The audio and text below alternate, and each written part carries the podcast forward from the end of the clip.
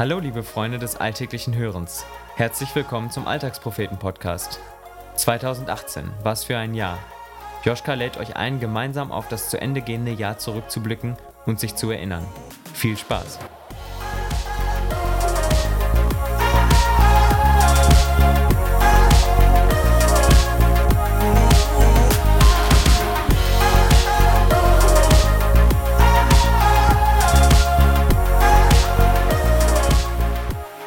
Langsam neigt sich das Jahr dem Ende zu. Die letzten Tage verstreichen, die letzten Stunden verklingen. Es ist an der Zeit zurückzublicken. Januar. Der polnische Skispringer Kamil Stoch gewinnt die Vierschanztournee und Sturmtief Friederike verwüstet Deutschland. Kaum im neuen Jahr gelandet, so beginnt es sofort mit einem absoluten Highlight. Direkt von der obligatorischen Silvesterfeier geht es an den Basler Flughafen und dann ab nach London City eine Woche lang die größte Stadt Europas unsicher machen und viele spannende Orte entdecken. Motto der Reise: Wer groß denken will, muss in große Städte gehen. Zwei absolute Höhepunkte, die Führung im Chelsea-Stadion, Stamford Bridge und die nächtliche Aussicht vom Park Hampstead Heath auf die Skyline der wundervollen Metropole. Ein Moment zum Innehalten, Nachdenken und Genießen. Ende des Monats steht eine besondere Rheinfeierei in den 21. Geburtstag mit vielen tollen Menschen an. Nachdem wir die WG zum Begen gebracht haben, wird in der Stadt erst so richtig abgefeiert. Ein gelungener Abend, der mir noch lange in Erinnerung bleiben wird. Februar. Dennis Yücel wird aus dem türkischen Gefängnis entlassen und Deutschland Zweiter bei den Olympischen Winterspielen in Südkorea. Amerikanische Sportarten begeistern zunehmend auch in Deutschland. Allen voran American Football. In die Geschichte des Jahres geht die klassische Super Bowl Party mit Chicken Wings ein. Davon übertroffen wird lediglich das Spiel, das eine unglaubliche Spannung bietet. Die fünfmaligen Champions New England Patriots unterliegen den Außenseitern Philadelphia Eagles. Symbolisch dafür zwei Szenen. Patriot Quarterback Tom Brady flutscht zu Beginn des zweiten Viertels unbedingt ein Pass seines Mitspielers durch die Finger. Demgegenüber wirft und fängt Eagles Spielmacher Nick Foles als erster Quarterback der NFL-Geschichte einen Touchdown in einem Super Bowl und wird als glorreicher Held gefeiert. Hast du schon mal im Winter ein paar Tage in einem Wohnwagen verbracht? Ich erst einmal. Gemeinsam mit einem guten Freund geht es zum Willow Creek Kongress nach Dortmund. Da leider rundherum schon alle Unterkünfte ausgebucht sind, bleibt uns nur das Wohnmobil seiner Eltern. Das Praktische daran, wir können direkt auf dem Messegelände parken und haben keinen weiten Weg zu den Hallen. Nicht nur das, sondern auch der gesamte Kongress wird zu einer besonderen Erfahrung mit inspirierenden Vorträgen. Im Flow treten wir die Heimreise an. März. Trump entlässt mit einem Tweet seinen Außenminister Rex Tillerson und Merkel wird erneut Bundeskanzlerin. Die Semesterferien sind mit Hausarbeit und Ferienjob gefüllt. Für die Zukunft habe ich mir ein neues Projekt vorgenommen. Zehnmal Gesangsunterricht nehmen, um an meiner Stimme zu arbeiten und bisherige Grenzen oder Defizite zu verbessern. April.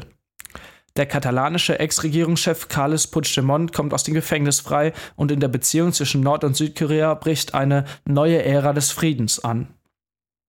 Gemeinsam mit zwei Freunden geht es auf ein zehntägiges Urlaubsabenteuer durch Europas schönste Insel. Ein Irland-Roadtrip. Nachdem wir das Stadtleben in Dublin ausgekostet haben, machen wir uns in unserem gemieteten Dacia Duster auf eine Reise quer durchs Land. Zunächst auf die andere Küstenseite ins wunderschöne Galway. Leider hat keiner von uns das Galway Girl gefunden.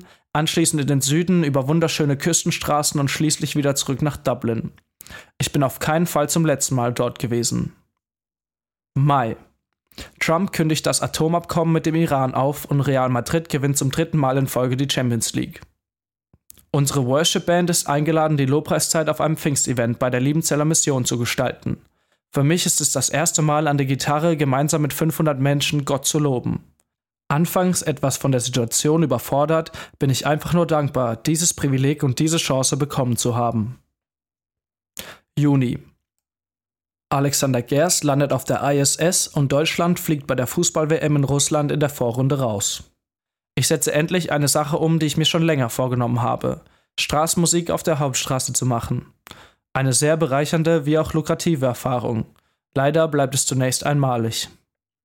Ein zweites Vorhaben verändert mein Äußeres.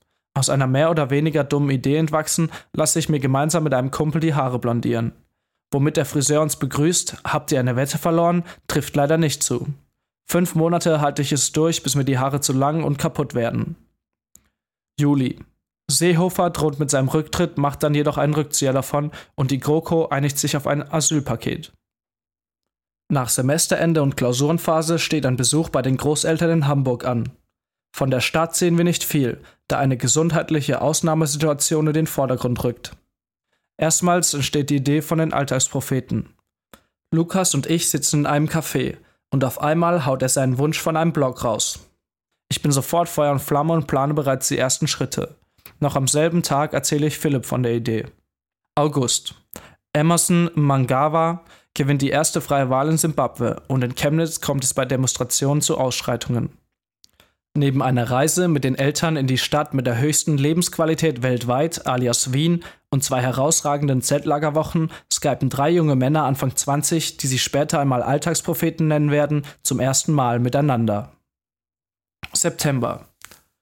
Sarah Wagenknecht stellte ihre Bewegung Aufstehen vor und Ralf Brinkhaus wird überraschend neuer Fraktionschef der CDU. Einem chilligen Urlaub mit Freunden am Bodensee folgt ein Praktikum bei einer regionalen Tageszeitung. Letztlich läuft vieles besser als erhofft. Nach kurzer Zeit springt eine freie Mitarbeit heraus. Ein erster Fuß im Journalismus scheint gefasst zu sein. Der Traumjob ein Stückchen näher gerückt zu sein. Oktober. Dennis Mukwege und Naida Murat erhalten den Friedensnobelpreis und bei den Landtagswahlen in Bayern und Hessen erleiden Union und SPD schwere Verluste. Das ist der Monat der Veränderung. Ich verabschiede mich aus einem Leitungsteam in meiner Gemeinde, starte in der freien Mitarbeit für die Zeitung durch und belege einen journalistischen Kurs an der Uni mit hohem zeitlichen Aufwand. In kurzer Zeit stellt sich vieles um. Mittendrin geht ein Blog mit seinen ersten Texten online. Die Alltagspropheten sind geboren. November. Seehofer versetzt den Verfassungsschutzpräsidenten Hans-Georg Maaßen in den Ruhestand und das britische Kabinett stimmt dem Brexit-Entwurf zu. Die Leiterschulung, die ich in diesem Jahr in einer christlichen Gemeinde absolvieren durfte, findet zum letzten Mal statt. Das hat mich unglaublich weitergebracht und meine Persönlichkeit erheblich weiterentwickelt. Beim letzten Treffen wird für alle Teilnehmer prophetisch gebetet. Ein Erlebnis, was mir emotional sehr nahe geht. Was aus den Verheißungen wird, bleibt abzuwarten. Dezember. AKK wird auf dem CDU-Parteitag zur neuen Vorsitzenden gewählt. Und die Heute-Show verleiht in ihrer letzten Sendung traditionell die goldenen Vollpfosten. Langsam wird es mal wieder Zeit für einen Stadionbesuch. Nach langer Zeit gehe ich mit einem Kumpel zum ersten Mal in die Rhein-Neckar-Arena. Hoffenheim gegen Schalke. Eine spannende Begegnung mit wenigen spielerischen Highlights. Trotzdem ist und bleibt die Stadionatmosphäre etwas Außergewöhnliches. Es war ein Jahr mit vielen Highlights und vielen Neubeginnen. Am Ende bleibt mir eines nur, mich darauf zu besinnen. Auf den, der mir das alles schenkte und mich stets treu begleitet, er wird es auch im nächsten Jahr, Herr Jesus unser Heiland. Langsam neigt sich das Jahr dem Ende zu.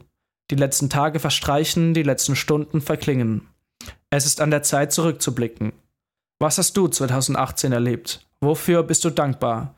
Nimm dir in der Zwischenzeit einen ruhigen Moment und schreib dir auf, an was du dich erinnern möchtest.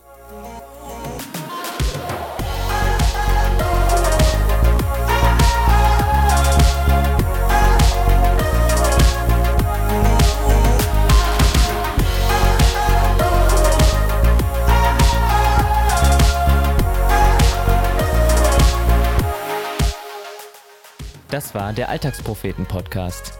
Wenn dir diese Folge gefallen hat, freuen wir uns, wenn du sie weiterempfiehlst oder uns ein Feedback dalässt.